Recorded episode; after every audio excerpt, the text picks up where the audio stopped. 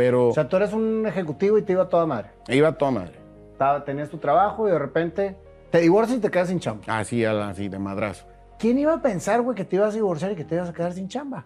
Y, y viene esta parte en cámara porque entonces me di cuenta que lo que yo estaba haciendo era lo que el 98.99% de la población del mundo, no solo de México, hace. Estás pidiendo. Va a pedir trabajo. Y ahí fue donde dije, ay, cabrón, ya volteé para el cielo. Dije, no, ¿sabes qué? No me es trabajo. Dame lo que tú quieras. Y entonces ahí cambió todo el pedo. Porque ahora se trataba de dar. Dije, chingada madre, pues mejor hago una empresa, ¿no? Y me doy trabajo yo y doy trabajo un chingo de gente, ¿por qué no? Y ahí cambió la cosa. Así decidí ser empresario.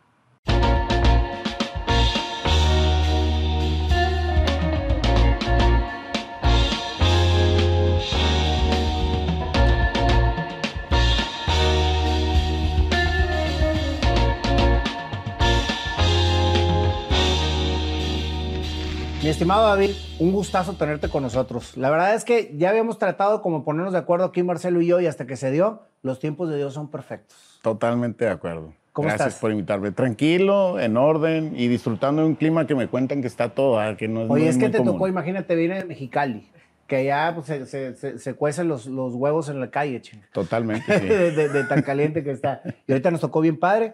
Y la verdad, David, es- vi, tu- vi la cápsula que te hicieron, que te hizo por ahí un excelentísimo productor que es Marcelo Neri, este, y que nos ha hecho muchas cápsulas a ti y a mí. Bueno, a mí, muchas a ti apenas está empezando. Así es, así es. Pero me encantó la manera en cómo hablaste, me encantó la historia que pude conocer de ti, este, y, y con todo lo que me platicó Marcelo, estoy seguro que vas a inspirar a muchísima gente. Más que el David que ahorita es un empresario exitoso, eh, tienes tus, tus- tus empresas, has, has hecho mucho en, to- en todo tu entorno de vida, quiero saber cómo llegó David a ser el empresario, a ser la persona y a hacer todo lo que estás haciendo ahorita en la vida. ¿Cómo llegaste a eso? Te cuento de mi infancia. Yo nací en la Ciudad de México. México. Yo pensé que eras de Mexicali. No, no, bueno, nací en la Ciudad de México, soy de Mexicali, ¿no? Porque toda mi vida la he pasado allá.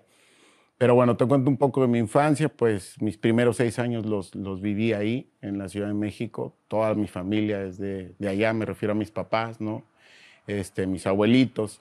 Y bueno, pues era una infancia muy padre, ¿no? Porque pues de familia eran bastante, eh, del lado de mi mamá, del lado de mi papá, y pues aprendías un montón de tus abuelitos. ¿Qué experiencias no pueden agarrar tus abuelitos cuando tenían siete, ocho hijos, no? O sea, imagínate. Híjole. Entonces, si te cuento algo así de muy personal, por ejemplo, ir a la casa de, de mi abuelito Mariano, el papá de mi papá, pues era una chulada porque era ir al domingo y mientras que mis hermanos se quedaban ahí jugando y lo típico, a mí me gustaba subirme a un lugar que para mí era como un paraíso. Mi abuelito se dedicaba a hacer estas marquesinas de, de acrílico y también hacía neón. Pero eso en ese entonces estás hablando de que era una tecnología Claro, perra, ¿no? claro. Entonces, subir al- a su taller y, y ver todas las herramientas y todo lo que... Y él siempre estaba chambeando. Pero tenía una regla. Tú quédate ahí sentado, cabrón, y nomás ve. Y eso hacía yo, pero para mí era magia, era ver a mi abuelito trabajar y estar viendo cómo... Qué cómo esa maravilla, tec- Era, qué- era- qué- era otro pedo. Eh, la verdad es que sí, lo disfrutaba mucho. Ese era ir ahí con mi abuelito. ¿no? Pero dentro de la niñez también ir a la casa de mi abuelito Alfredo, que es el papá de mi mamá, era otro boleto. Porque con él era puta enseñanza tras enseñanza tras enseñanza, que no se me olvida. Ahí es donde aprendí de alguna forma que los regalos de la vida llegan precisamente con la gente más cercana que tienes, ¿no? Por ejemplo, Y uno anda buscando por fuera sabiduría y lo tienes en los abuelos, en los padres. en los. Totalmente, bien cabrón. O sea, por ejemplo, yo me acuerdo de frases, ¿no? Mi abuelito que decía, mira hijo, ser pendejo es una desgracia, hacerse pendejo es una virtud. Puta que... y tú dices, órale, chingón. Y entonces vas como, ¿no? Agarrando esas, esas, esas ideas. O de repente te decía, cuando te daba el domingo, porque bueno, allá en Chilangolandia, los domingos tus abuelitos te dan lana. ¿no? Y entonces me acuerdo que te daba tu domingo y te decía, mira hijo, Nada más te recuerdo una cosa, ¿eh? ganar el dinero es más fácil que cuidarlo. A tu madre, pero eso aplica ahorita. Oye, son enseñanzas bien perras, güey. Pues sí, obviamente depende de si tú eres un morro curioso, ¿no? O eres un morro, un morro baboso, ¿verdad? porque de- hay de las dos. O sea, Claro. digo, y es lo que yo trato de decir cuando me, me decían de lo del video, pues lo que yo decía en el YouTube, oye, hay un madral de cosas en el YouTube, sí, pero tú decides que agarras. Y ahí, ahí pasa todo. Pero bueno, pues mi infancia, eh, padrísima, Ten- tengo tres hermanos, ¿no? Este, Puros hombres. no, bueno, son dos hermanas y un hermano. Eh, nos, pues de repente no sé por qué nos dio por la música. Bueno, no, sí me acuerdo. Mi papá me compró a los 12 años una guitarra, pero no era opción, ¿sabes? O sea, no era opción. Es dijo, Era imposición. ajá, yo, pero yo no quiero una guitarra. Pero, sí, pero te voy a comprar una guitarra. Yo, ah, cabrón, bueno, pues órale. Pues agarré la más cara en Jesús, dije, para que se le quite, ¿no? Me acuerdo, y de ahí, pues yo creo que como que le hartó que tocaba la pura la bamba, ¿no? El ta, ta, ta, tan, ta, ta, tan. Y, La bamba. y, eh, sí, sí, sí. Y ya, ya después llegó con un madrazo de esos de guitarra fácil y dijo, órale, cabrón, para que, te- pa' que para salgas que de la te bamba. culturices. Y de ahí me acuerdo que siempre había usado el sistema del tiempo. No sé por qué. No, no me lo- eso- chavito. Desde morro, sí. Dije, pues yo le voy a echar dos horas, sí o sí, a, a practicar guitarra. Oye, en ocho meses ya estaba en la rondalla de la secundaria. Claro. Pues porque el tema es que te aplicas, pues, ¿no? Eh, ¿Y por qué eh, tocabas guitarra si no querías tocar guitarra? No, después sí me gustó. Ya te empezó a gustar. Lo que pasa es que No se equivocó tu papá, te dijo, la voy- se la voy a dar para ver qué. No se equivocó y es una gran bendición. Y al día de hoy, o sea, de verdad se lo agradezco muchísimo. La guitarra es una llave maestra, así le decía mi abuelito. Abre un chingo de puertas. Claro. Y francamente, pues después mis hermanos le siguieron, estuvimos en la rondalla todos juntos. Entonces, mucha gente nos ubica Entonces por ahí. cantas, ¿sabes? Eh, mi mamá me enseñó, sí. Muy me enseñó a cantar. Y Excelente. hacemos ahí algo, hacemos ahí un poquito a eso, sí. Pues esa fue mi niñez. Ahora, aprendiste de tus abuelos, que eso se me hace estupendo. Te dieron una guitarra. Pero ¿a qué jugabas tú cuando estabas solo? Ok, esa es un- una buena pregunta. Mi papá solía viajar muchísimo por, por cuestiones de su trabajo. Entonces, cuando él salía, eh, pues obviamente de regreso la mamá, ya sabe, siempre tráeles algo, ¿no? Y pues sí, o sea, traía juguetes, todo. Yo siempre quería que me trajera algo, un juguete, pero que hiciera algo el juguete. O sea, que se moviera, ¿no? Entonces, mi juego era desarmarlo para ver por qué carajo se movía. Y luego lo volví a armar. Y si se volvió a mover, ya había terminado de jugar. Ese era mi juego. Siempre me gustó eso. Toda la ¿Te vida. gustaba la investigación del por qué? Me gustaba la investigación del por qué. Y al día de hoy me sigue gus- gustando la investigación del por qué. Pero todavía creo que hay algo más profundo que eso. Creo que el para qué es más chingón. ¿no? O sea, no, no solamente el saber, ah, esto se mueve por esto, sino para qué, qué es lo que produce eso, ¿no? Y creo que ahí hay un madral de regalos eh, que, que he colectado en mi vida, ¿no? Te puedo contar, por ejemplo, historias que he platicado con el precisamente productor que tú me, me comentas, ¿no? Y que también es un excelente amigo. Uno que mío. se llama Marcelo. Sí, un Marcelillo, un Marcelillo. Fíjate que le, le contaba yo, por ejemplo, una reflexión acerca de cómo antropológicamente estamos determinados a comportarnos de cierta manera. Por ejemplo, le decía, fíjate qué loco, cuando, cuando la niña es niña, ¿qué hacen? Le dan una, pues una Barbie, ¿no? Una muñeca. Pero la Barbie no viene sola, o sea, la Barbie tiene amigas. Y luego esas amigas, está curada porque, pues, digo, también hay un Ken, ¿no? Pero ¿quién hace la voz del juego? Pues la misma niña. Entonces, está cabrón porque, imagínate, la niña dice a las amigas, ¿no? ¡Hey, vamos a- al mall! Y luego las amigas dicen, sí, vamos, vamos, no hay pedo, ¿no? Y Me espérate. estoy imaginando a las, a las, a las muñequitas así. Simón, no hay pedo. Sí, bueno, y lo más cabrón porque, porque Ken dice, a huevo, yo cargo las bolsas. O sea, ¿no? Sí, sí, sí. Pero pues porque ella es la que está haciendo la voz, el papel. Pero ahora lo trasladamos esto al, al niño y cuando uno es chamaquillo, pues le regalan un carro. Y tú como niño, ¿qué haces con el carro? Pues agarras y venga su madre, te vas a donde sea, en tu mente, ¿va? Y gato y rampeas y cual alto, cual nada, y, te le escapas a la policía. O sea, nadie te va a decir ni madre. ¿Estamos de acuerdo? La situación no es que, no es que esté bien o mal eso, sino que cuando ya lo trasladas a cuando somos adultos, ¿no? Bueno, en cuanto tú tienes lana, ¿qué es lo primero que te compras? Un carro. ¿Y a dónde te quieres ir? Al mall a donde se te dé la chingada gana y que nadie te diga nada, ¿estamos de acuerdo? Y la cosa es que, pues, la, la niña, que es la Barbie, pues anda buscando esas amigas que le digan a todo que sí. Y anda buscando al Ken que le diga, huevo, yo cargo las bolsas, pero no pasa, güey. No. Entonces, a lo mejor de alguna manera, y eso, por decirlo así, no que sea exactamente así, pero, cabrón, qué chingón sería que desde el kinder nos pusieran a jugar niños y niñas juntos, cabrón. Y cuando la niña quiera hacer la voz del niño, le digan ni madres, porque tú eres niña. Entonces hay que aprender a jugar a este juego. Y sabes que las otras también tienen voz, ¿no?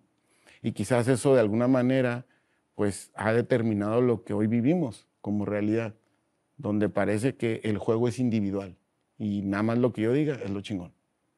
Y ahí estamos atrapados, ¿no? Nada más lo que yo diga es lo chingón. Juegas pues, digo, me ha tocado, no, no, lo escoges, ¿sabes cómo? No, no, yo lo sé.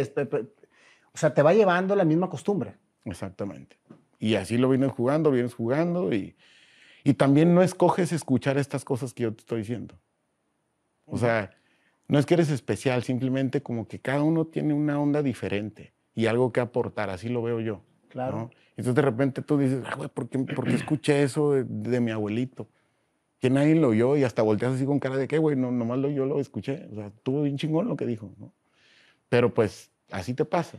Es que lo que sucede cuando, cuando empiezas a expresar, cuando te empiezas a, a, a sincerar de manera pública, que es lo que ya estás haciendo ahorita, ¿sí?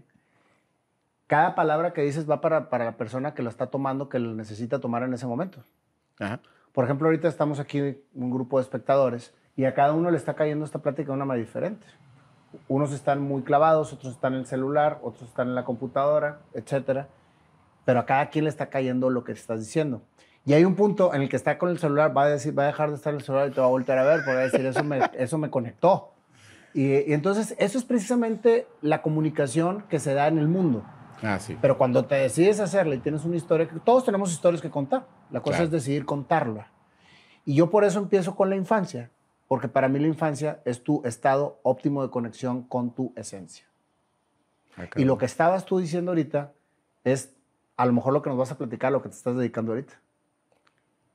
O sea, finalmente, lo que uno juega en su intimidad cuando es niño es precisamente su estado natural de por qué vino al mundo. No es un juego. Estás viviendo lo que vienes. Y los niños son tan, tan, tan transparentes, tan puros, no tienen contaminación, que son libres al hacerlo. Sin embargo, lo hacen en su intimidad porque nos dicen que los juegos que tenemos que jugar no necesariamente son los que tú estás jugando. O sea, tú quieres pertenecer al equipo de fútbol, o tú quieres pertenecer a la bebe leche, o tú quieres pertenecer, pero cuando tú te vas, eres quien eres, no quien te dicen que eres. Y son los primeros experimentos que como infantes nos vamos topando, que como juventud ya no te vas en la intimidad a jugar porque se te acabó la fantasía, porque ahora eres quien la sociedad quiere que seas. me río porque no me vas a creer. Acabo de, empezar a escribir mi primer libro. Así de una, dije, ah, me voy a levantar y voy a empezar a escribir porque... Y, no vas a creer lo que te voy a decir, que es la idea, o, de dónde viene la idea. Y viene de esto, que acabas de comentar que, es totalmente, eh, no, no, podemos decir que hay certeza 100%, pero, pero, pero hay mucha probabilidad.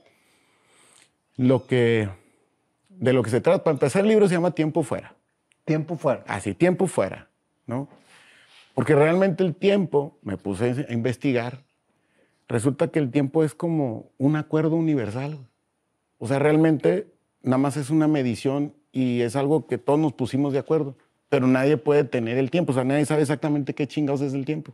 Nomás nos pusimos de acuerdo en que un pulso que es constante, en eso nos vamos a basar y vamos a decir que es tal hora. Ya, es un acuerdo. Y entonces, acá, pues, ¿qué define las etapas de la vida, no? y empiezas con la niñez y luego viene la mal llamada adolescencia. Que es cuando te quitan la, la- la infancia, güey. Güey, a ver, Nomás. espérate, Nayo, con el debido respeto, ¿por qué no le decimos un, un estado de búsqueda, güey? Que en realidad es lo que estás haciendo. Es como sentarte enfrente de la pinche televisión y estar cambie, cambie, cambie, cambie, cambie, cambie de canales. Pero si tienes a alguien atrás, va a decir, ¿qué le pasa a este cabrón? O sea, no, no, no agarra nada. Porque estoy buscando Pero qué es pues lo que chingas, todavía no Fíjate, encuentro. qué buen ejemplo, güey. Cuando estás dándole a la televisión es porque no sabes qué es realmente lo que quieres. Y de repente te llama la atención algo y ahí te, ahí te estacionas y lo empiezas a disfrutar. ¿Sí? Así es la vida. La vida es una, una etapa de experimentación.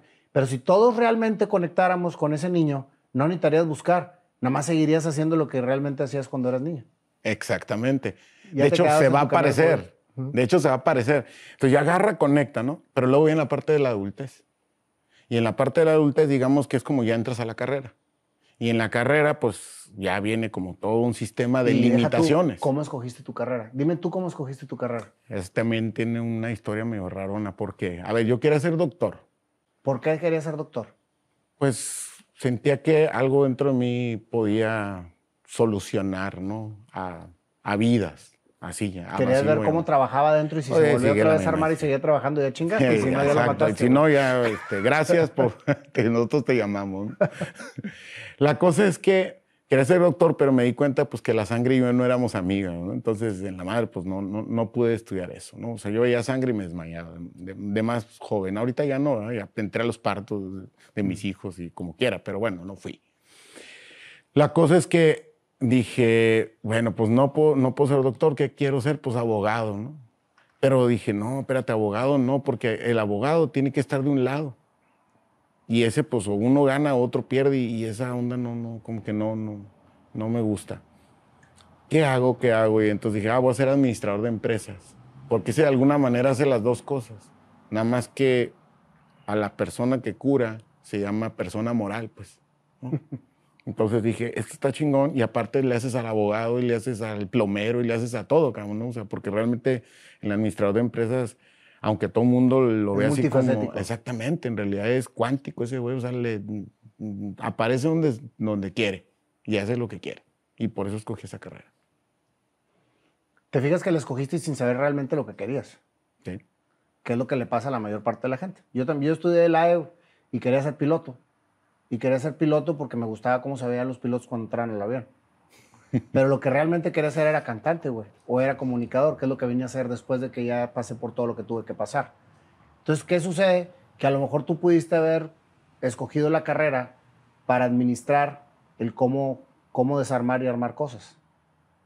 Y que creo que finalmente fue lo que pasó. Y sí, Entonces, ¿qué es lo que sucede? Que vas hilando la vida en este estado en donde lo, lo dijiste perfecto y nunca lo había profundizado así, en donde el tiempo es un acuerdo. Ahorita, ¿qué sucede? Que lo que estamos viviendo es lo único que existe. Y ya pasó. Y luego viene lo otro. ¿Y sabes tú lo que va a pasar al rato? No. No sabemos que, que- que- mira, el, el que iba, el que va a tocar está dormido. Entonces, no sabes qué va a pasar al rato. Entonces, el momento que estás viviendo hay que disfrutarlo a toda madre. Exactamente. Esta es la parte, yo creo, una de las cosas más importantes que como seres humanos nos podemos dar permiso, porque a veces no nos damos permiso. O sea, ¿de- ¿a qué me refiero? Porque esto es importante decir, darte permiso, ¿sale? Es como apropiarte de la vida y decir, a ver, a la chingada lo demás, pues es- es- soy yo. Y este es mi tiempo, este es mi momento y estoy en este segundo cabrón. Cuando haces eso, ya te diste permiso. De Pero que por- sea lo que vayas a Pero hacer. fíjate, si te das un poquito más proceso, ¿por qué no te das permiso? Dame dos ejemplos por los cuales no te des permiso de vivir la vida como la quieres vivir. Ok. En general, estás en el autómata. O sea, tú, tú, me levanto, desayuno, como, da, da la madre, ¿no? Entonces, como que esa es un, un- un software programado que traes cargado y entonces, pues, te apendejas y así te la vives. Se te puede ir todo el día Sí. sin darte cuenta. Esa es la primera.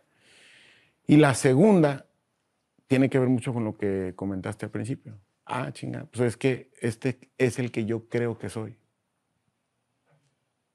Entonces te quedas en la, digamos que en la vida conceptual, en la creencia, pero no en la experiencia. Y esta diferencia está bien cabrona, ¿no? O sea, Y cuidado cuando haces algo malo o algo que no te gusta y que te va bien, porque ahí te quedas. Y ni te gusta, y, ni lo, y, y- y- y no es que esté mal, sino que no te gusta. Y ahí te quedas. Ah, y ya sí. te fue con madre. Pero te fue por madre para el mundo en el que vivimos y en la sociedad y en las etiquetas que nos ponen. Entonces tú puedes ser un gran administrador de empresas y estar en una empresa en donde te va toda madre, tienes un puestazo, te va con madre, te pagan muy bien, pero no tienes nada contigo mismo. O sea, estás vacío. ¿Me sí, explico? ¿Cómo empezó tu vida empresario? Porque tú eres empresario. soy empresario, sí. ¿Cómo, cómo, cómo pasa? Me, me estoy brincando porque luego me voy a venir a esta parte. Te estoy tratando de cuestionar para después venirme otra vez a conectar acá. I'm here, dale. Ajá. ¿Cómo empieza tu vida como empresario?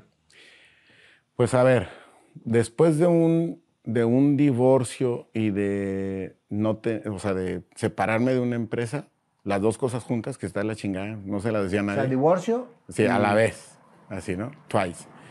Entonces, este, pues decido ponerme en modo de búsqueda, ¿no? Por, por la desesperación. y estás así como en la madre, ¿qué hago? Pues eh, me vendí tarjetas de crédito, cursos de inglés. Nunca dejé ganar lo que requería ganar, ¿no? Pero O sea, tú eres un ejecutivo y te iba a toda madre. iba a toda madre.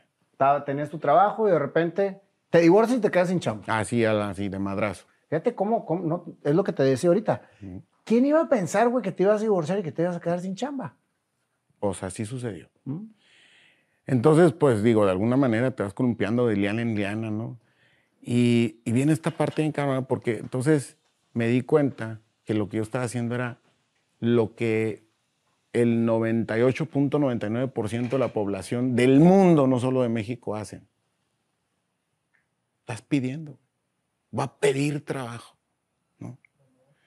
Y ahí fue donde dije, ay, cabrón, ya volteé para el cielo. Dije, no, ¿sabes qué? No me es trabajo. Dame lo que tú quieras. Y entonces ahí cambió todo el pedo. Porque ahora se trataba de dar. Dije, chingada madre, pues mejor hago una empresa, ¿no? Y me doy trabajo yo y luego trabajo un chingo de gente, ¿por qué no? Y ahí cambió la cosa. Así decidí ser empresario. Está con madre. ¿En qué? Ahí va. ¿Qué ibas a emprender? ¿Cómo llegaste a eso? Pues bueno, ya que sabes que eres administrador de empresas y que, Y que quieres ser empresario. y que quieres empresario y aparte que tú quieres servir a los demás, Fíjate los tres componentes, güey. Lo que pasa es que la gente regularmente piensa en ser empresario para ganar dinero y hacer una empresa, no para dar trabajos, no para hacer la carrera de las personas, para ayudarles a las personas a hacer su carrera, no para generar un beneficio a la gente que te compra. esos se quedan a la mitad del camino, todo el tiempo, cabrón. Por eso es bien importante empezar con, con- con la base bien firme de lo que quieres hacer. Mencionaban en la, en la entrevista anterior el para qué. ¿Por qué y para qué? Ujú. ¿Por qué lo quiero hacer y para qué lo quiero hacer? En serio, mencionaron eso en la entrevista Sí. anterior. Ah, chinga. Son dos conceptos que siempre he pensado que tienen que estar ahí. No, bueno, no tienen que, pero te ayudan mucho a tener color. Y tú nada más, y tú, tú, tú hiciste una pregunta, y yo, yo soy muy, muy creyente y, y mi espiritualidad está muy amarrada de Dios. Y siempre le pregunto para que me diga el para dónde. Y eso es fe, porque dices, a ver, dame una señal para dónde o, o- o dime para dónde. Y de repente se aparece una madre y dices tú, y a lo mejor no te la está mandando Dios, la estás, lo estás pidiendo y tú la estás metiendo en el mundo en el que te estás, en el, en el que vives. Ajá. Digo, para todos los que, lo que pasa es que todo el tema de la espiritualidad y todo el tema de la creencia y todo el tema, to- está, mm, o sea, la gente ahorita tiene mucha diversidad de opiniones. Sí. ¿sí? Pero si hablamos en un punto general, tú mismo estás haciendo que las cosas sucedan cuando realmente las haces claras Exacto. y las construyes. Exactamente. Así. Y eso es, eso es lo que tú dices. Dios, le pides a Dios, pídele a Dios. Le pides a Buda, pides a la Buda. Le pides algo, pero pide a tu interior o a lo que sea que te muestre el camino. En vez de nada más caminarlo sin saber hacia dónde. que, que no pidas lo que tú quieres. Sino, Sino lo que sea, que- lo que realmente vienes a hacer. Así es. O sea, ya lo que tú quieras. ¿no? Ya entonces ahí comienza todo. Y tú bien curada, ¿cómo, cómo pasó? Porque curada es, no sé si aquí se digan así igual. No, pero como yo viví en Chihuahua cuatro años, Ah. no cinco años, hablamos muy parecido y ya se me ha empezado a pagar el tonito, pues. pero en friega, güey. yo, soy un imitador inconsciente. Entonces tú le haces así y ya le estás diciendo ya, ya te... Eh, o sea, siempre me pasa. Y con, con, los chihuahuitas y los sonorenses y los sinolenses y los baja californianos, que tienen más o menos el, el, tema norteño, de eh. volada se me pasa. Y el curado, el vamos pues, y vamos a echarnos unas birrias, todo eso. y, sí, y la palabra más usada es el pues, ¿no? el pues, claro, para todos. o no, pues, pues claro, pues, ahí está, pues. Entonces, bueno, la cosa es que digo, ah, bueno, pues, ¿qué voy a hacer? Vamos a ayudar a las empresas. Y entonces dije, bueno, a ver, de las empresas, ¿cuáles son sus mayores broncas? Y entonces abres la sábana en la mente, ¿no? dices, a ver, ¿cómo está este pedo? Ah, pues, ¿en qué es lo que más gastan? Pues, número uno, la nómina. Y luego, número dos, energía. Y luego, número tres, ay, güey, consumibles. Y de esos consumibles, ¿cuál es el más perro? Cabrón, pues las tintas, los toners y todo eso. Que no te lo imaginas, pues. No. o sea, no te lo imaginas. Entonces dije, ah, ok, bueno, pues vamos a ver cómo carajos podemos apoyar a todas las empresas en México, ¿no? Oye, pero te fijas cómo el cuestionarte, güey, cómo ayudar, te da un sinnúmero de opciones para poder emprender, güey. Claro. Pues está cabrón. O sea, es, es como que dices, a ver, ¿qué puedo hacer, güey, para que la colonia se vea más limpia, güey? Y entonces empiezas a analizar por qué está sucia. ¿sí? Y esto de lo que está sucio. ¿Y por qué no meto un servicio de recolección de, no de basura, güey, de hojas? O de, y eso hace que se limpien. Entonces te vienen ideas del cuestionar. Exacto. ¿Sí? Pero más de cuestionar para obtener, cuestionar para ayudar a que, a que, a que, genere, a que generes bien. O sea, está, está con madre, güey. Total, mira, eso está bien chingón porque de alguna manera en otro planeta, vamos a decirlo así. ¿Sale? O sea, digamos que hubiera dos planetas. Un planeta en el que todo el mundo pide y un planeta en el que todo el mundo da. Nada más que acá todo el mundo da chingón. Y es lógico. ¿Por qué? En una ocasión me tocó estar en una mesa, así entre diputados, no vamos a decir nombres, ¿no? Pero hice un ejercicio sencillo. Así, les dije, a ver, a las tres, todos nomás le hacemos así. Ya. No sé, se dieron permiso o lo generé, como tú dices, ¿no? Total, que una, dos, tres y todos tiran la mano así, ¿no? Y entonces se ve pues un círculo de manos así estiradas. Y, pregunto, ¿y en esta mesa quién va a recibir algo? Y todos se voltean a ver así como, ah, cabrón. digo, pues nadie, ¿verdad? Pues bienvenidos a México. Porque eso es lo que, pues no sé, de alguna manera aprendemos. Ustedes vienen de sus estados y vienen a pedir y todo el mundo viene a pedir, pero yo no veo ningún cabrón que venga a dar pues así funciona la política en México, está cabrón, todo el mundo está acostumbrado a pedir, ¿no? Y si vas a la iglesia, le preguntas a un mexicano, ¿a qué vas a la iglesia? A pedir. Esto es esta pinche vida de pedir y pedir y pedir, es este mundo que te estoy platicando, ¿no? Pero también existe otro mundo en el que, ah, no, este, en este mundo la gente da, la gente ofrece, la gente, ¿no? Qué diferente sería si todos le diéramos la vuelta a la pinche mano y lo que traigas lo sueltas. Bueno, va a caer algo en la mesa, ok, eso que cayó en la mesa, pues lo podemos repartir entre todos y de alguna manera vamos a recibir. Sea lo que haya, pero vamos a recibir. Entonces son dos mundos en los que tú decides como en cuál mundo vas a vivir, ¿no? El del empresario, si lo queremos ver así, está de este lado, para mí. Puedo estarme equivocando. Cuando, no sé, hoy día pareciera que lo clasifican en este lado, ¿no? Como que es el malo, el cabrón, el que latiguea la raza. para empezar, entendamos una cosa, y esto lo voy a decir con el corazón en la mano, Naya. El dueño, a ver, vamos a definir en términos de números qué chingados es un dueño. El vato, si bien le va, y así pensando en que le, o sea, olvídate, extra non plus de eficiencia y productividad. Al final del año del ejercicio nomás le queda el 20% en su bolsa pensando que le va a olvidarte. o sea, está Dios así diciendo. Están las situaciones ahorita? yo creo, ahorita, yo creo que cuando mucho es el 10%. Eh, entonces, a ver, ¿quién es el dueño? ¿Quién se queda el 90%? Pues los del 90% son los dueños de la empresa. Uno nomás es facilitador. Esa es la neta. Entonces, qué sencillo es crear un pinche encono entre ricos y pobres. A ver, no por favor, entendamos que el 90% se reparte en un chingo de manos, ¿sale? No quiere decir que este vato tenga más lana. toda la empresa tiene más lana que el propio dueño, si lo vemos desde ese punto de vista. Que nunca lo había visto así. Y el dueño regularmente es el que más trabaja. Ah, pues eso es a lo que me refiero. La clase trabajadora. Ah, chingue, ¿y cómo creaste esa distinción? ¿No? O sea, ¿en base a qué? Porque yo la verdad veo, y no, no hablo de mí, o sea, hablo de la gente con la que me toca convivir. El empresario se levanta a 5 de la mañana. Y no duerme por estar preocupado por lo que va a hacer el día siguiente. Welcome to the real world. Y deja tú, güey. Es algo que yo entendí muchos años después. No eres empresario hasta que la empresa trabaje por ti. Mientras que no trabaje por ti, eres autoempleado. Eh, pero no empresario. Eso sí. Sí.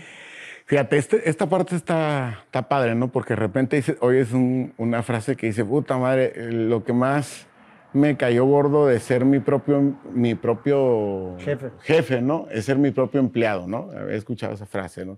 La realidad es que sí, establecer un sistema, ¿no? De tal suerte que no es que trabaje solo, porque no, no, se oye muy mamón eso, la verdad. No, no, se puede hacer solo. Más bien es como decir, a ver, una persona se dedica a pensar para que las, todo lo, lo, que vaya a suceder en ese lugar llamado empresa sea tan sencillo y todo el mundo lo entienda de forma tan concreta que puedan como hacer como un pinche baile y todo el mundo sepa así como caballo dorado, ponle chingados van y se acabó y no hay choque, ¿no? Y al güey que le anda cagando, pues lo sacas y ya se acabó, o sea, así, así, así lo veo yo. Alguna vez, en varias, en varias este, entrevistas o cosas que me ha tocado hacer de conferencias, pongo este ejemplo. Digo, a ver, si tú tuvieras 10 millones de dólares, no, bueno, ¿qué 10? 100 millones de dólares. ¿Los pondrías en manos de una empresa donde los que la atienden son chamacos que ni su mamá los hace tender la cama? ¿Sí o no? No. Ok. ¿Qué es McDonald's? Eso. Ah, cabrón, todo el mundo se queda pensando, pues sí, cierto, pues sí. Pero el sistema está hecho de tal suerte que no hay pedo si el vato no tiende la cama en su casa. El vato llega en la mañana y el autómata funciona. ¿Por qué? Porque va por el dinero, porque al final quiere salir y chingarse unas chelas en el antro. Y por eso va él. No sé si me explico. Entonces, el gran empresario es este cabrón que logra hacer que las actividades sean tan sencillas, tan fáciles y tan concretas, ¿no? Como para que deja como encendido el party y se va a dormir. Por, poner un ejemplo, ¿no? Ya está toda la pinche gente bailando, pero pues, ya me dio sueño, ahí meten al gato, acá. Más o menos así lo veo, ¿no? No, sin duda. Ahora, fíjate cómo llegaste tú a ser empresario. Llegaste a ser empresario en una etapa en la que muchos tiran la toalla, sin chamba y divorciado, y empiezan con un círculo vicioso de fracaso por fracaso porque ya fracasé. Y porque tengo la capa de disculpa, pues porque me corrieron y porque estoy divorciado. Entonces, se vale, ¿no? Se vale fracasar. Y muchos quedan así, güey. Sí. Y te cuentan, y la historia tuya podría haber sido, no, y pues la última vez que me corrieron de la chamba, pues tardé, un, tardé como tres años en agarrar chamba y me fui a vivir con mis papás. Este, y, pues, y ya, pues, esposa, ni, ni, para qué buscarlo otra vez, güey, pues fue bien mal, güey. O sea, ni para qué, me explico. A ti te pasó que empezaste una búsqueda para poder cambiar el, el, destino que te estaba marcando la vida para trazar. Fíjate qué diferencia, güey. Sí. O sea, te estaban diciendo, te vas por ahí para chingar a tu madre. ¿Sí? o para acá está un nuevo matrimonio, una nueva era de trabajo, vas a ayudar a mucha gente. Fíjate nada más, güey. Misma situación, diferente decisión. ¿Cómo fue que tomaste esta decisión al estar en un estado de depresión? Porque me imagino que así estabas. Sí, sí, de a madre. O sea, eso sí, sí, fue, fue complicado. O sea, sí fue, la verdad, no, es nada sencillo. Digamos que es lo que denominan tocas fondo, ¿no? Sí. Pero qué oportunidad, es que ahí está el tema, el enfoque. Esto hablo yo mucho del enfoque, a saber, ya estás en el fondo, ¿sale? ¿Qué sigue? ¿Para allá o para acá? Pero, pero me quiero regresar tantito, Nayo. O sea, a ver, vamos, lo apropiando. Qué chingón decir, ya estoy en el fondo, güey. No sé si me explico. Ya no hay más para abajo. O sea, chingada madre, agarra el momento y apropiatelo, güey. Ya toqué fondo, disfrútalo, güey. No sé si me explico. Porque a veces como que la gente no, no sé, no nos damos ese pinche rollo y creemos que seguimos cayendo y como que nunca va a parar. Eh, güey, ya estás en el suelo. Ya, güey, ahora sí, todo lo que sigue. Y también la pregunta es importante. Ok, bueno, está bien, güey. Y esto pasa todas las mañanas, Nayo, ¿eh? O sea, nos pasa así como te lo digo. A ver, te levantas en la mañana. Todos los días, neta, te levantas contento. No. No, es cierto, eso no existe, güey. No, existe. Hey, ya me levanté. sí. Hola, David. No, no, mames, ni que fueras porky, güey. pero, ¿qué crees, güey? Te hacen sentir mal cuando no te levantas así porque así lo ves en la tele. Este, estas jaladas de, optimismo acá exacerbados. No mames, espérense. Sí, es cierto que todo está chingón y que, pero funciona un poquito distinto. ¿Sale? Yo digo más o menos así. En la vida todo está disponible, güey. Todo está disponible, pero no todo está dispuesto, empezando contigo, güey. Es distinto, güey. ¿A qué estás dispuesto? Por ejemplo, ah, quiero ganar mil pesos sin chambear. Ok, a toda madre, ¿estás dispuesto a ir a pedir un peso a mil personas hoy? Sí, ya chingaste, tienes los mil pesos. A huevo que se puede. Pero sí está chambeando porque estás pidiendo a mil personas. A huevo, depende qué le llama de chamba, pues, pero me refiero a no tener un horario, o sea, no sé explico, pero, por eso hay tanto pedigueño, pues a huevo. Pues ellos están dispuestos a no tener un horario fijo, ¿sí me explico? Y a ir a estirar la mano y a que los, le digan ni madres y así, y listo. Ellos están dispuestos a eso. ¿Está bien, está mal? No, no sé. Yo no lo voy a calificar, pero les funciona. ¿No?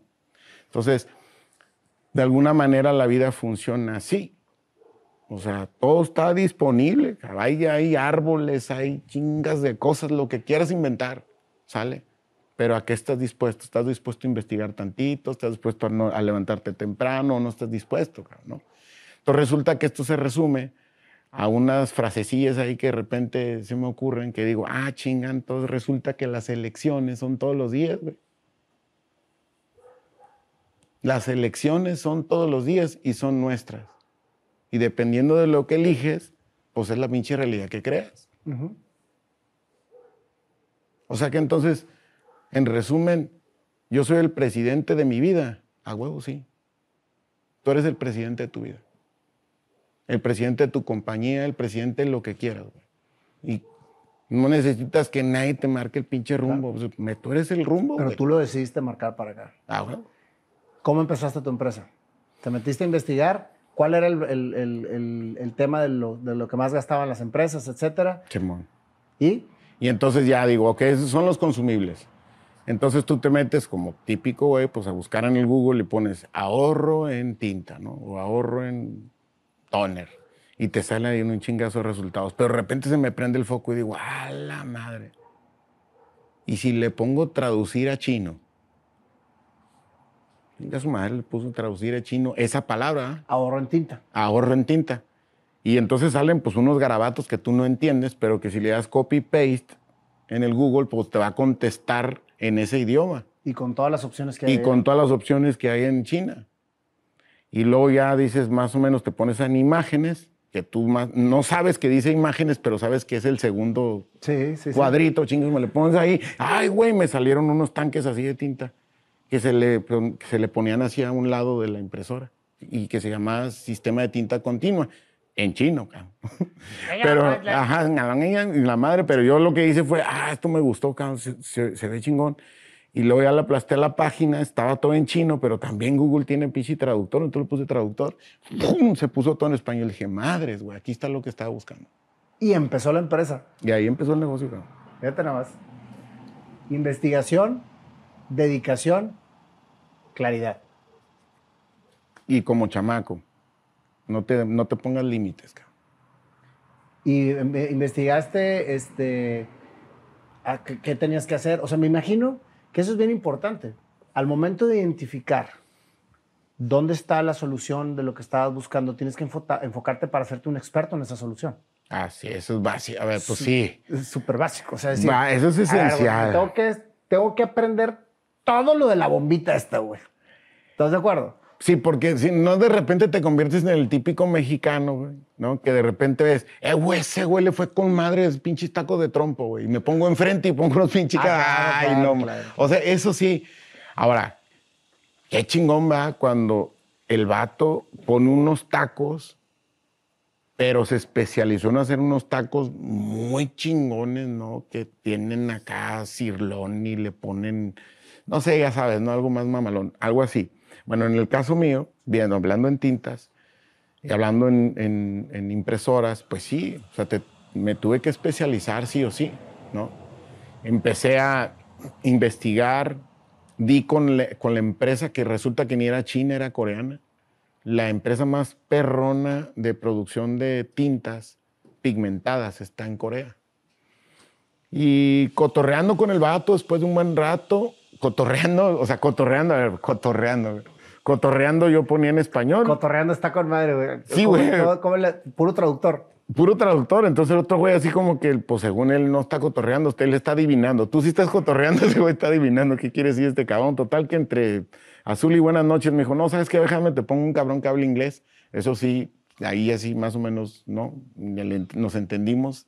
Me puso un güey, pa, pa, pa, total que le expliqué que estaba valiendo madre, que estaba en el fondo, ¿no? Pero que ahí estaba todo el país para él si quería. Ahí es un punto bien importante, güey. Habla con sinceridad.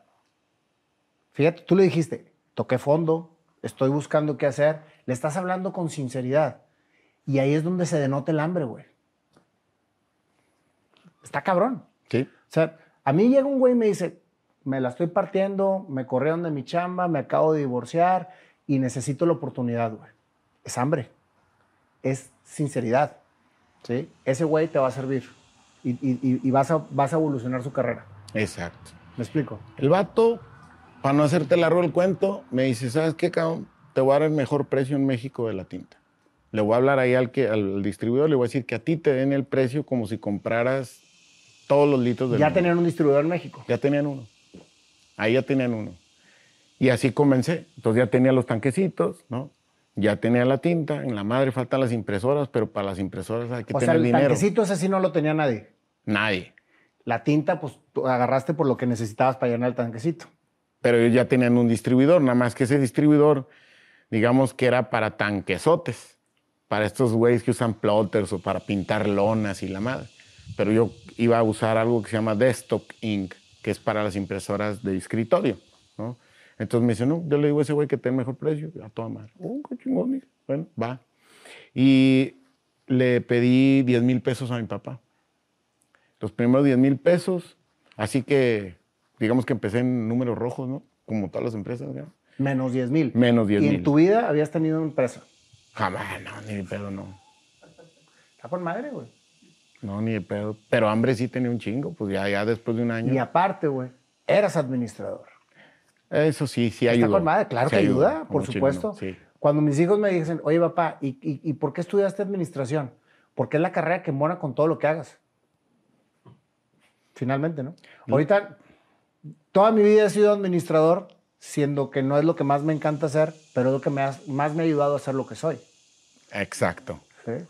Porque te mide. O sea, por ejemplo, ya tú sabes, empecé en las primeras tres impresoras, eh, después de esas tres me puse una meta. Entonces tú te traías la impresora y vendías todo el sistema completo a las empresas. La Ajá. impresora, la tinta y el ahorrador. No, no se la vendía. Se la rentabas. Así es. So, yo llegaba con el vato y le decía, a ver, ¿qué te parecería que yo te pusiera un pinche equipo y que tú te olvidaras de la impresora, güey? Ya nunca tuvieras que ir a comprar toner, tintas, nada, güey. Es más, la impresora es mi pedo de aquí en adelante. Tú dedícate a lo que tú sabes hacer. Por una cuota mensual fija, como el celular, güey. Y ya. Puta, pues imagínate, o sea, pensando presupuestalmente, un vato dice, ah, entonces, y ya lo que imprimas, sí, lo que imprimas. Así te pases, o sea, la, No, all you olvídate, can print. Me vale más. Así, así, en serio, sí. Órale, va. ¿Y cómo conseguiste la lana para esas tres impresoras? Porque pues estabas limitado a los 10 mil pesos que te dio tu papá. No, no, no, con eso las compré porque eran Ah, usadas. los 10 mil. Eh, compré usadas primero. Compraste usadas. Ah, vale. y madre. luego el capital de trabajo que fuiste haciendo. Y luego con lo que las rentaba, porque pues, me inventé una figurilla, yo decía, mira, ¿sabes qué? A ver, primero son 100 dólares de, de depósito, ¿no? Y luego 100 dólares de algo que yo llamé membresía. ¿Qué membresía? Es que sí, a ver, ¿por qué la membresía? Porque a veces ni siquiera en la impresora, pues el problema. Ah, Es que no, le doy y no, no imprime. Y es el Wi-Fi, ¿no? Sí. O, no, o es el cable, el USB. Entonces, La membresía te ayudaba a corregir todos esos problemas. yo le decía, te cobro una sola vez, así dures dos, tres, cinco, diez años conmigo, te cobro la membresía y no me importa cuál sea el problema, yo voy a venir y yo te lo voy a arreglar antes de dos horas, sí o sí. Pues ya, se llevaba 200, ¿no? Y luego ya la renta era la de 100. Entonces yo cobraba 300 dólares, pero no, hombre, con eso me compraba otras dos impresoras más. Y así te fuiste haciendo impresora. Entonces los primeros clientes, olvídate, pues me fueron financiando lo siguiente y lo siguiente. Pero luego, como me gustaba la música, ahí viene lo chingón de la música. Entonces mi hermano tenía ahí unas bocinas y siempre le gustaba todo ese rollo. Yo le dije, oye, préstamelas, cabrón. Y me puse a hacer karaokes. ¿Cómo hiciste karaoke?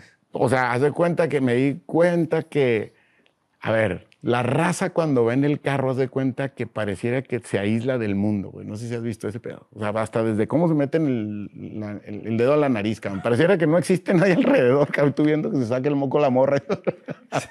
Bien cabrón. Pero igual que ese efecto, ¿cómo cantan? Porque, güey, la persona que va en el carro y trae su pinche estéreo con Alejandro Fernández, el vato jura que es Alejandro Fernández, cabrón. Y que viene cantando como Y que viene, que no, es hasta, hasta el pinche dueto que nos echamos casi, casi, dicen, ¿no? O sea, así lo piensa el vato. Entonces dije, ah, chinga. Y si hago eso, pero pues en fiesta. Entonces llevaba yo bocinas con pantalla de karaoke. Cuando no existía el karaoke. Existía ya el karaoke, pero, existía, pero no ya ves que te rentaban estas rocolas, pero qué hueva, porque pues, le tienen que estar moviendo y luego ponen una canción y luego la otra. En cambio, yo lo que hacía era como un DJ, ¿no?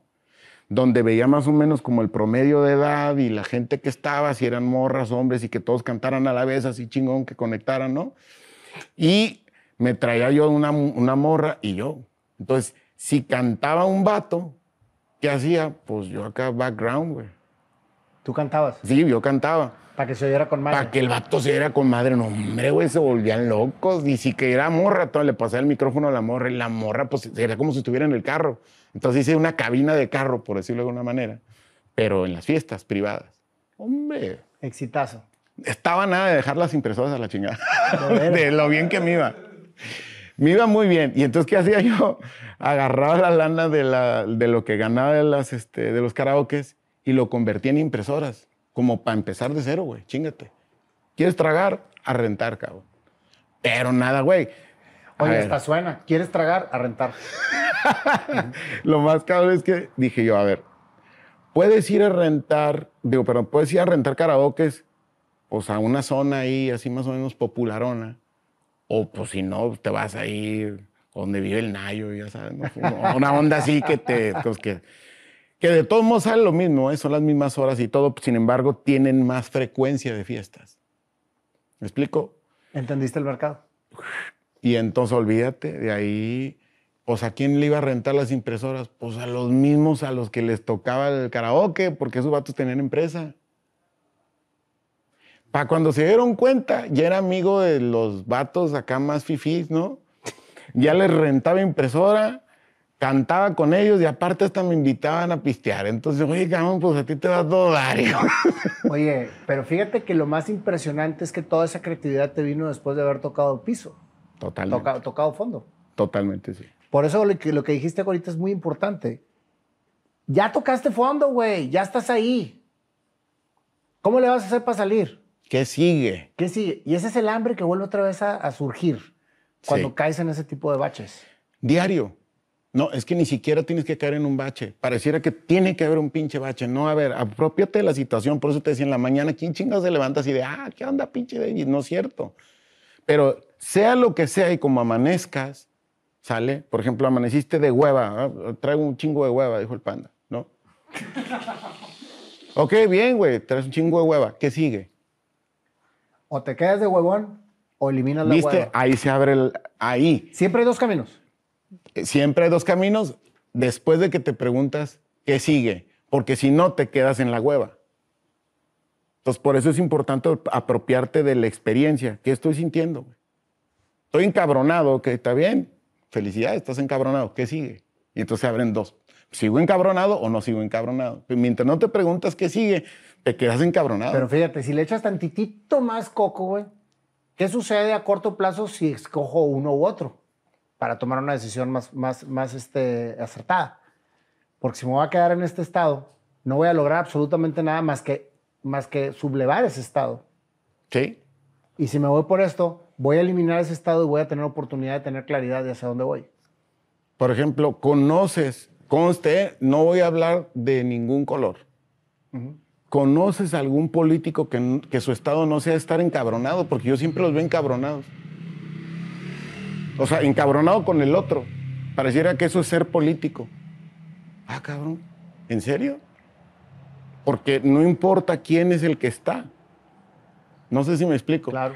Este está encabronado porque está este arriba. Y este que está arriba está encabronado porque los de abajo le están tirando. Entonces el estado promedio del político es estar encabronado. Pero ¿y quién le va a preguntar? ¿Y qué sigue? Por eso no toman ni un rumbo el país. ¿Te fijas que no se parecen? O sea, no hay, no hay mucha diferencia más bien entre nosotros y el país. Lo que pasa es que somos un sistema y ese sistema se maneja en diferentes niveles y en diferentes este, géneros y en diferentes estratos. Sí. Pero es un sistema. El sistema es. igual. Es igual. Y cada quien lo vive conforme le toca vivir. Y lo ve como lo, como lo Pero ve desde si entiendes el sistema, entendiendo para qué estás en el sistema, entonces puedes realmente hacer las cosas que te toca hacer al menos interrumpir tu propia vida y salirte de ese sistema, hacer el tiempo fuera. Es correcto. Ser el tiempo fuera. A ver, time out, cabrón. ¿No? Hiciste tu empresa, sé que es una empresa muy grande, muy exitosa. Eh, y aparte, ¿lo de los karaoke siguen o no? No, los karaoke, hubo un momento en que, ¿sabes? Estaba la balanza, ¿no? Entre, ay, güey, los karaoke o las impresoras, los karaoke o las impresoras. Pero de repente ya ser como que el gerente de una empresa que le está yendo toda madre y andar karaokeando no estaba tan cool, ¿sabes cómo? Entonces, bueno, tuve que tomar la decisión de meterme 100% a esto, ¿no? Para esto, pues ya, ya mi hermano ya, estaba yendo a toda madre porque le dejé los karaoke, o sea, eran de él, pues, pero ya le fue a todo dar ahí. Y yo me quedé en, en, el tema de, la, de las empresas, digo, mira, eh, eh, cuando dicen este tema del, exitoso y de lo... Yo realmente creo que es, es más proyección, Nayo. ¿Sale? Porque ¿qué es el éxito? O sea, hablando así en, términos de... Para mí el éxito es descubrir quién soy. Y de ahí se deriva absolutamente todo lo que tengo alrededor. Exactamente. Para mí, digamos que la gente queremos ver todo como una meta. Y, en ese, y en esa trampa caemos un chingo. ¿no? Entonces el éxito se oye como que está allá, quinta madre, esquina, con no sé dónde, ¿no? ¿Y qué tal si el éxito es el rumbo? O sea, que no, no es algo que tienes que alcanzar, sino cómo, cómo empiezas a vivir desde ahorita. ¿Qué es esto que tú comentas? Yo así lo veo igual. Eh, güey, ¿cómo vive un exitoso? Pues así, así, así. ¿Y por qué no estás haciéndolo, cabrón? Levántate y hazlo. Pero no es como vive el otro, es como realmente tú, tú quieres vivir. ¿Cómo, perdón, digámoslo así. ¿Cómo vive David el exitoso? Porque esa es la cosa, si no, no es tuyo. Fíjate, ahorita que hablas del éxito, ahorita yo estoy siendo muy exitoso porque te estoy entrevistando a ti, porque me encanta estar haciendo lo que estoy haciendo. Y esto para mí es el éxito haber podido lograr tener un programa de entrevistas para poder llevar a la gente la historia de David y la historia de todos los que vienen aquí que me hacen el favor de estar. Es estar en una banda y tocar música. Es tener una familia que me ama y que amo. Todo esto que te estoy diciendo son cosas que yo quiero tener para mí. No es haber tenido una empresa este, que facturaba quién sabe cuántos miles. No es haber este, cumplido con un protocolo de ciudadano, este, eh, lo que tú quieras que te marca la sociedad. Vivimos pensando que el éxito es lograr lo que la sociedad nos dice que es éxito y no hacer lo que nosotros queremos hacer. Exacto. Esa es la diferencia. Sí. Entonces, para mí, yo conozco muchísimos empresarios que son multimillonarios que tienen absolutamente todo menos a ellos mismos. Y no son nada exitosos. Pero para la sociedad son exitosísimos porque facturan mil millones de pesos al año. Así. Porque como que asociamos dinero igual a éxito. ¿Y qué Exacto. tal que, qué tal que, que tiene que ver más con valor, no? Con lo que tú quieras hacer, güey. Lo que sea. Lo a que mí- vale pa' A ti. mí me encanta tocar la marimba, cabrón. Eh. Y jamás me doy el tiempo de hacerlo. Qué hueva, ¿no? ¿Estás de Sí, acuerdo? Sí. O sea, tienes tiempo para, para trabajar, para estar y para todo, pero no para tocar la marimba. Hace, no me acuerdo cuánto hace, porque te mentiría, pero fácil, más de 20 años. Me tocó leer una historia, puta, me acuerdo que era en Yahoo, imagínate. Yahoo. O sea, esa madre que te- lento y que conectabas el modem. ¡eh! Sí, la cuando- madre. y cuando chateabas por ICQ. Ay, que ándale, ándale. Otro pedo, pero bueno. Y de repente vi una historia de una persona que se quería suicidar, pero la cuenta una psicóloga. Entonces dice que llegó este cabrón y que se quería suicidar y que, bueno, la psicóloga le encargó que le trajera, este, pues algo por lo que realmente valiera la pena vivir, algo que él disfrutara, ¿no? En un cuaderno que escribiera Sí, sí, sí. así. Y pues que la siguiente semana, que no se suicidara todavía, le pidió, hazme un paro, no te suicides, primero escribe todo lo que disfrutas en el día. cabrón. O sea, simplemente date esa oportunidad, ¿no? haz de cuenta así. Ta madre, pues ni modo que no te claves en la historia, mira, mira que cómo estás, sí, cabrón. sí, No sí, sé, sí. dices, ¿qué pasó, güey? Pues resulta que regresa la siguiente semana el vato con un pinche cuadernote así. Y entonces, pues, dijo, ay, ¿para qué agarrar un cuaderno tan grande? Haber dicho la, la- la psicóloga, ¿no? Güey, venía lleno. Y que lo empezó a leer y que decía, me gusta en la mañana cuando me levanto y que saco el café y destapo el, el bote y sentir el aroma, cabrón. Con la madre. Y, y obviamente la psicóloga, yo no me había dado cuenta de esa madre, ¿no? Bueno, la parte que más me gustó y por eso nunca se me olvida es cuando dice, me encanta meter la nariz cuando recién sirvo el refresco y sentir las burbujitas. ¿Te fijas? O sea, dices tú, la madre. Pero son todas las cosas que no valoramos Exacto. De la rutina que tenemos. Es a lo que me refiero con el valor. rutina. A huevo. El valor es, es, es algo que de repente perdemos y que le otorgamos un pinche pedazo de papel.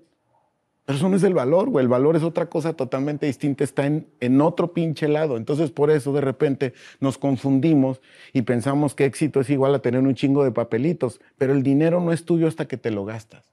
Ah, qué bueno está eso, güey. El dinero no es tuyo hasta que te lo das. A huevo que no. El dinero es un pinche número. ¿Cómo es el banco? En el banco tienes números. No tienes valores, tienes números. Hay un pinche numerillo ahí. Y luego ese banco suma todos los numerillos de todos los que tenemos numerillos y presta otros numerillos. Así funciona el banco. Tu historia se cuenta con las manos llenas de tinta. Ay, cabrón, esa es muy buena. Esa frase, puta, me hiciste ver, ¿viste? E- Esa frase eh, surgió en un restaurante en la Bahía de San Diego, cuando me entregan la distribución de, de iBlock, que es una compañía coreana. Y tiene mucho sentido para todo aquel que se dedica a esto. Para todo aquel que realmente ha hecho esto de hacer sistema de tinta continua en toda Latinoamérica o en el mundo entero, si leen esa frase, en la madre, conectan sí o sí. ¿Por qué? Porque si yo ahorita todavía estuviera dando servicios, aquí hubiera llegado esta entrevista sin pena alguna, ¿eh? me cae madre que no, con las manos llenas de tinta. Y esto también tiene otro significado, porque realmente, ¿qué diferencia hay entre el hoy y las pinturas rupestres? Todo lo que se ha escrito en la historia se hizo con las pinches manos manchadas de tinta. Todo, güey. Y ahora te voy a decir de dónde salió la frase. Cabrón, no me quiero poner sentimental, pero estuvo muy cabrón. Aquí todos se ponen sentimentales, es parte de la dinámica. Imagínate que estás así como tú, como, como tú, todo el pinche éxito del mundo, así ya te sientes otra madre, ¿no? Como pavo real, porque andas en las expos en China, güey, y ahí están todos los de Perú y todo, un chile latinoamericano, no, y la madre, ya, imagínate, ¿no? Y de repente estaba en Alemania. Y para empezar en Alemania, llegar a un, a un barecillo que haya mesas de más de cinco personas es súper raro. Luego te enseño la foto al ratillo. Tengo como 30 cabrones sentados en así, pero en una mesa que tuvimos que juntar las mesas. Y la persona, o sea, decía, no, no, es que no, tenemos mesas para tanta gente. Pero porque estaban sentados uno aquí, otro acá, así, ¿sabes? Como salteado, ¿no? Y luego yo fui y a cada uno le invité una chela, pero allá, y allá. hice mi mesa acá y metí a toda la raza ahí. Así era, así me valía madre, ¿no? Como mexicano que somos. Pero bueno, entonces imagínate que ya regresas así del super rollo y además cierran temprano los, bares. llegas a tu hotel y dices, puta, ¿qué hago, cabrón? O sea, en México no se acaban tan temprano los paris, ¿no? Pues total, jalaron ahí unas botellas en el bar y todo, ya terminamos. Pero yo no podía estar a gusto porque veía un cabrón ahí en la barra sentado pensando en no sé qué chingado. Todos los más acá celebrando, y sí, yo también acá pues, compartiendo, pero yo veía ese cabrón y decía, ¿qué le pasa a ese cabrón? No, madre, pues ahí los dejé todos, así como la empresa, ¿no? Ahí deja la empresa jalando, cabrón, me paro, me siento al lado. Y le digo, what's wrong, man? Y volteé al vato y dice, no, pues aquí valiendo madre, hablaba español. y entonces le dije, ajá, no, no, así me dijo, no, pues me dio cara de mexicano. Digo, no tengo cara de ruso, cabrón. Entonces me dijo, aquí valiendo madre. Dijo, ah, cabrón, ¿qué te pasa? No, dice, es que siento que mañana este, me, van a, me van a correr.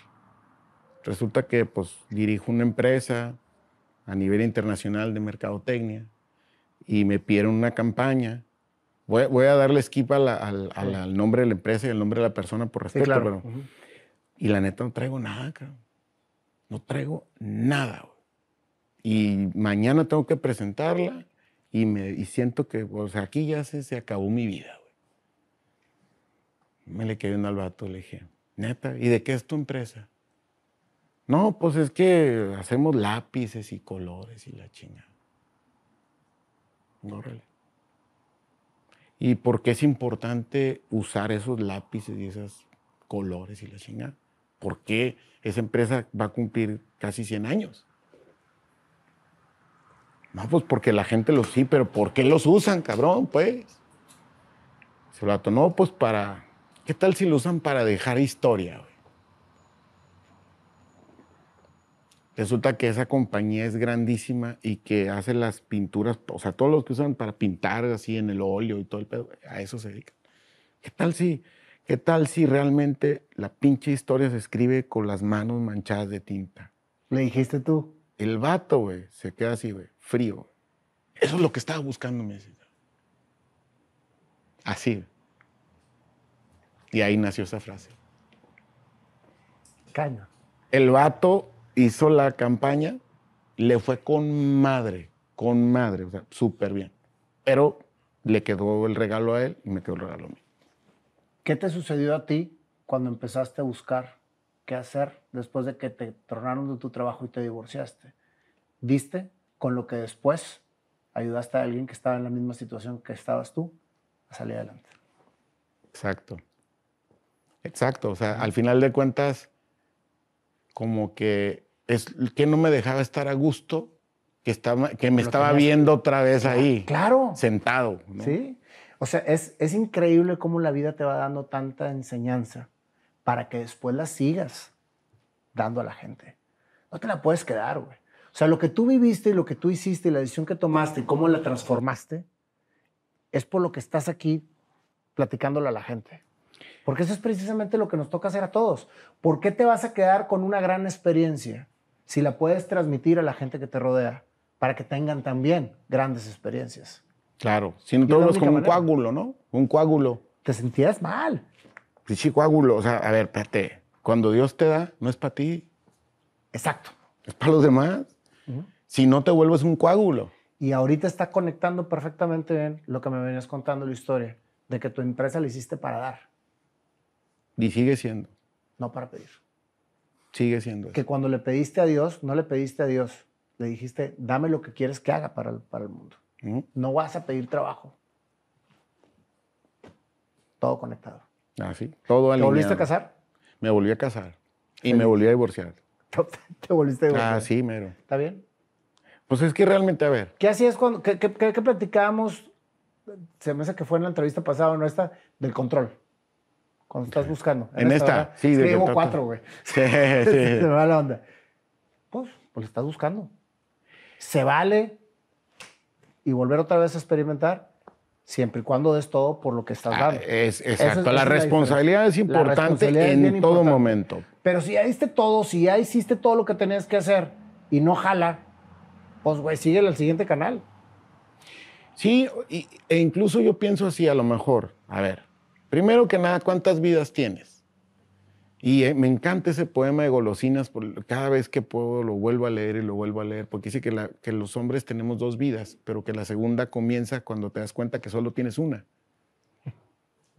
La madre, dice, sí es cierto, o sea, es como, como los dulces, ¿no? Los primeros te los tragas como sea, pero ya cuando sabes que te quedan a- poquitos, dices, espérate, espérate, güey, déjame los saber, me los saberé mejor quizás que es así. Y entonces, oye, a ver, ¿estás a gusto o no? ¿Estoy a gusto o no? Oye, ¿podemos sí estar a gusto? Sí. Sí, ah, pues estemos. Pero ¿por qué lo tenemos que ver todo como un pleito, como un, a ver, vamos a la fregada, y esto tendría que funcionar? A ver, ¿estaba funcionando? Sí. ¿Dejó de funcionar? También. Y las dos cosas también. Es que no hay bien ni mal. Exacto, no existe bien y mal. O sea, Simplemente es lo que te haga Jala o no jala. Funciona o no funciona. Punto. Así. Pues gran historia, hermano. La verdad es que este, el haberte conocido me llena muchísimo, como a toda la gente que entrevisto, porque me doy cuenta que todos estamos conectados en un mismo mundo y que entre más tengamos claridad de hacia dónde llevarlo en conjunto, más vamos a poder aportar. Totalmente, Nayo. Totalmente. Y ahora pues te vamos a hacer tu canción, mi querido David. A la madre, de tu historia. Vamos a ver qué sale. Vamos a ver qué nos trae mi querido Panda con tu historia, compadre. ¿Qué es? ¿Qué te pareció la historia de, de aquí de, de- de David, güey? Muy bien, en el, en el momento. A ver, que ¿sí te pareció, cabrón? Estabas dormido, güey. Estaba en el modo, o como dice David, estaba en modo de ahorro de energía. De ahorro de energía. Exactamente. No, no, no, eh, eh, estaba, estaba todo. Todo bien, todo bien. En sintonía. Perfecto. Ahí está ¿Estamos chila la grabando? guitarra, eh, también te la compró tu papá y agarraste la más cara. güey. Te voy a decir de qué se trata esto. Cada entrevistado le sacamos una canción improvisada al 100%. Ya te tocó vivir la anterior. Ya. Ya ves que es 100% improvisada. Tú eres músico. Bueno, ¿sí? ajá. Si te quieres meter, métete en el momento que te quieras meter a la rola. Para poder improvisar juntos. Y eso estaría con madre. Ah, Además, es- Sí. él, él- él es del estilo de rondalla. De- no, no vayas a ponerme rondalla, güey. No.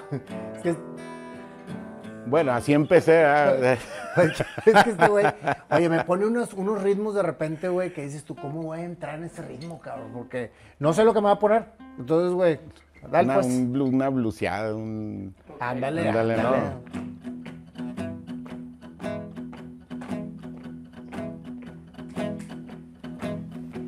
Naciste en una familia donde tú disfrutabas cosas bien extrañas Me cae que mientras sí. todos jugaban. Tú platicabas y observabas a tus abuelos. Aprendías de abuelo Mariano, aprendías de abuelo Neón. Él te decía que te callaras y que simplemente observaras. Ahí empezaba lo que era, iba a ser y sería tu vida.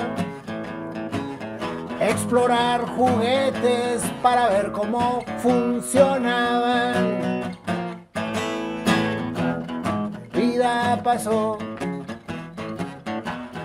David creció. Músico se volvió. y su jefe le regaló una guitarra. Decía él que para qué, pero empezó a tocar ya los cuatro meses en rondallista se volvió. Así Una fue campeón. ¿Qué te dijo tu jefe? La guitarra es la llave maestra y no se equivocó. Karaoke empezaste a hacer y después una bola de cosas pasaron. Te divorciaron y si chamba te quedaste. Pero la música ahí estaba. Y ahí te estaba esperando. Pero la historia continúa. ¿En qué pasó después? El niño conectó para poder investigar cómo ahorrarle a las empresas. Y dijiste no más pedir. Ya no vas a pedir trabajo, mejor vas a investigar cómo ayudar. Y empezaste a indagar. En chino lo convertiste y la empresa surgió. ¿Y ahora con qué lana? Ahora viene la conexión. Jefe te prestó 10 mil varos, pero que seguía. El karaoke me mantenía. Y a impresoras yo convertía. Y el negocio empezó a crecer. La historia no acaba ahí. Una vez en Alemania, a toda la taberna tenías muy entretenida. Pero había alguien que no estaba ahí.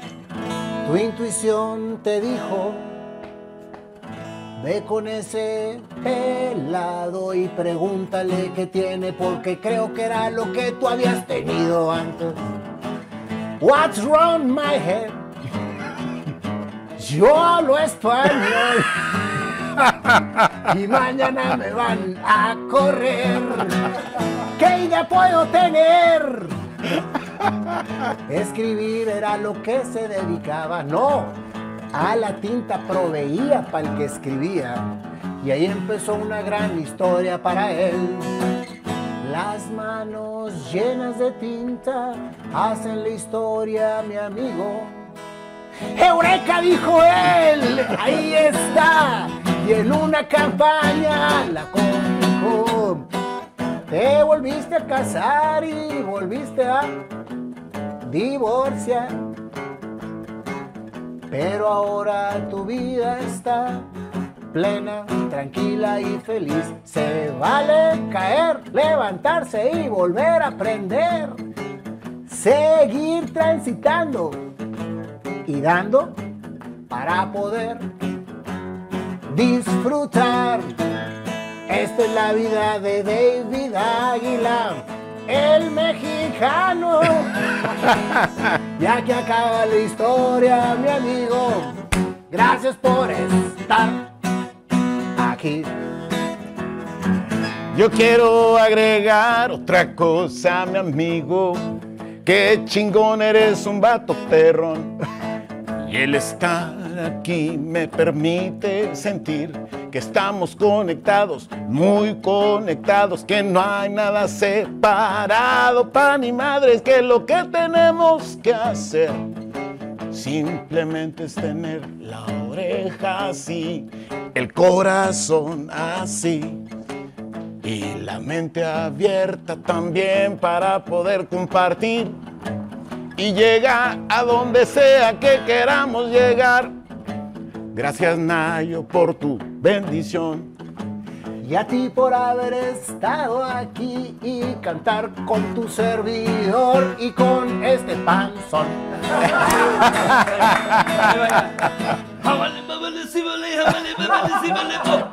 ¡Ea! Qué chingón. Te digo que cuando se ponen a interactuar se pone más con madre la canción. Y tenía que reventar con el panzón. Así que tenía que rimar con el sol. Muchas gracias, mi querido David. Gracias, Gracias. por esta historia tan inspiradora. Gracias por abrirte y compartir y hasta cantar. No, bueno, pues todo se hace, ¿no? Excelente. Todo se le intenta. Excelente. Corte, muchas David. gracias.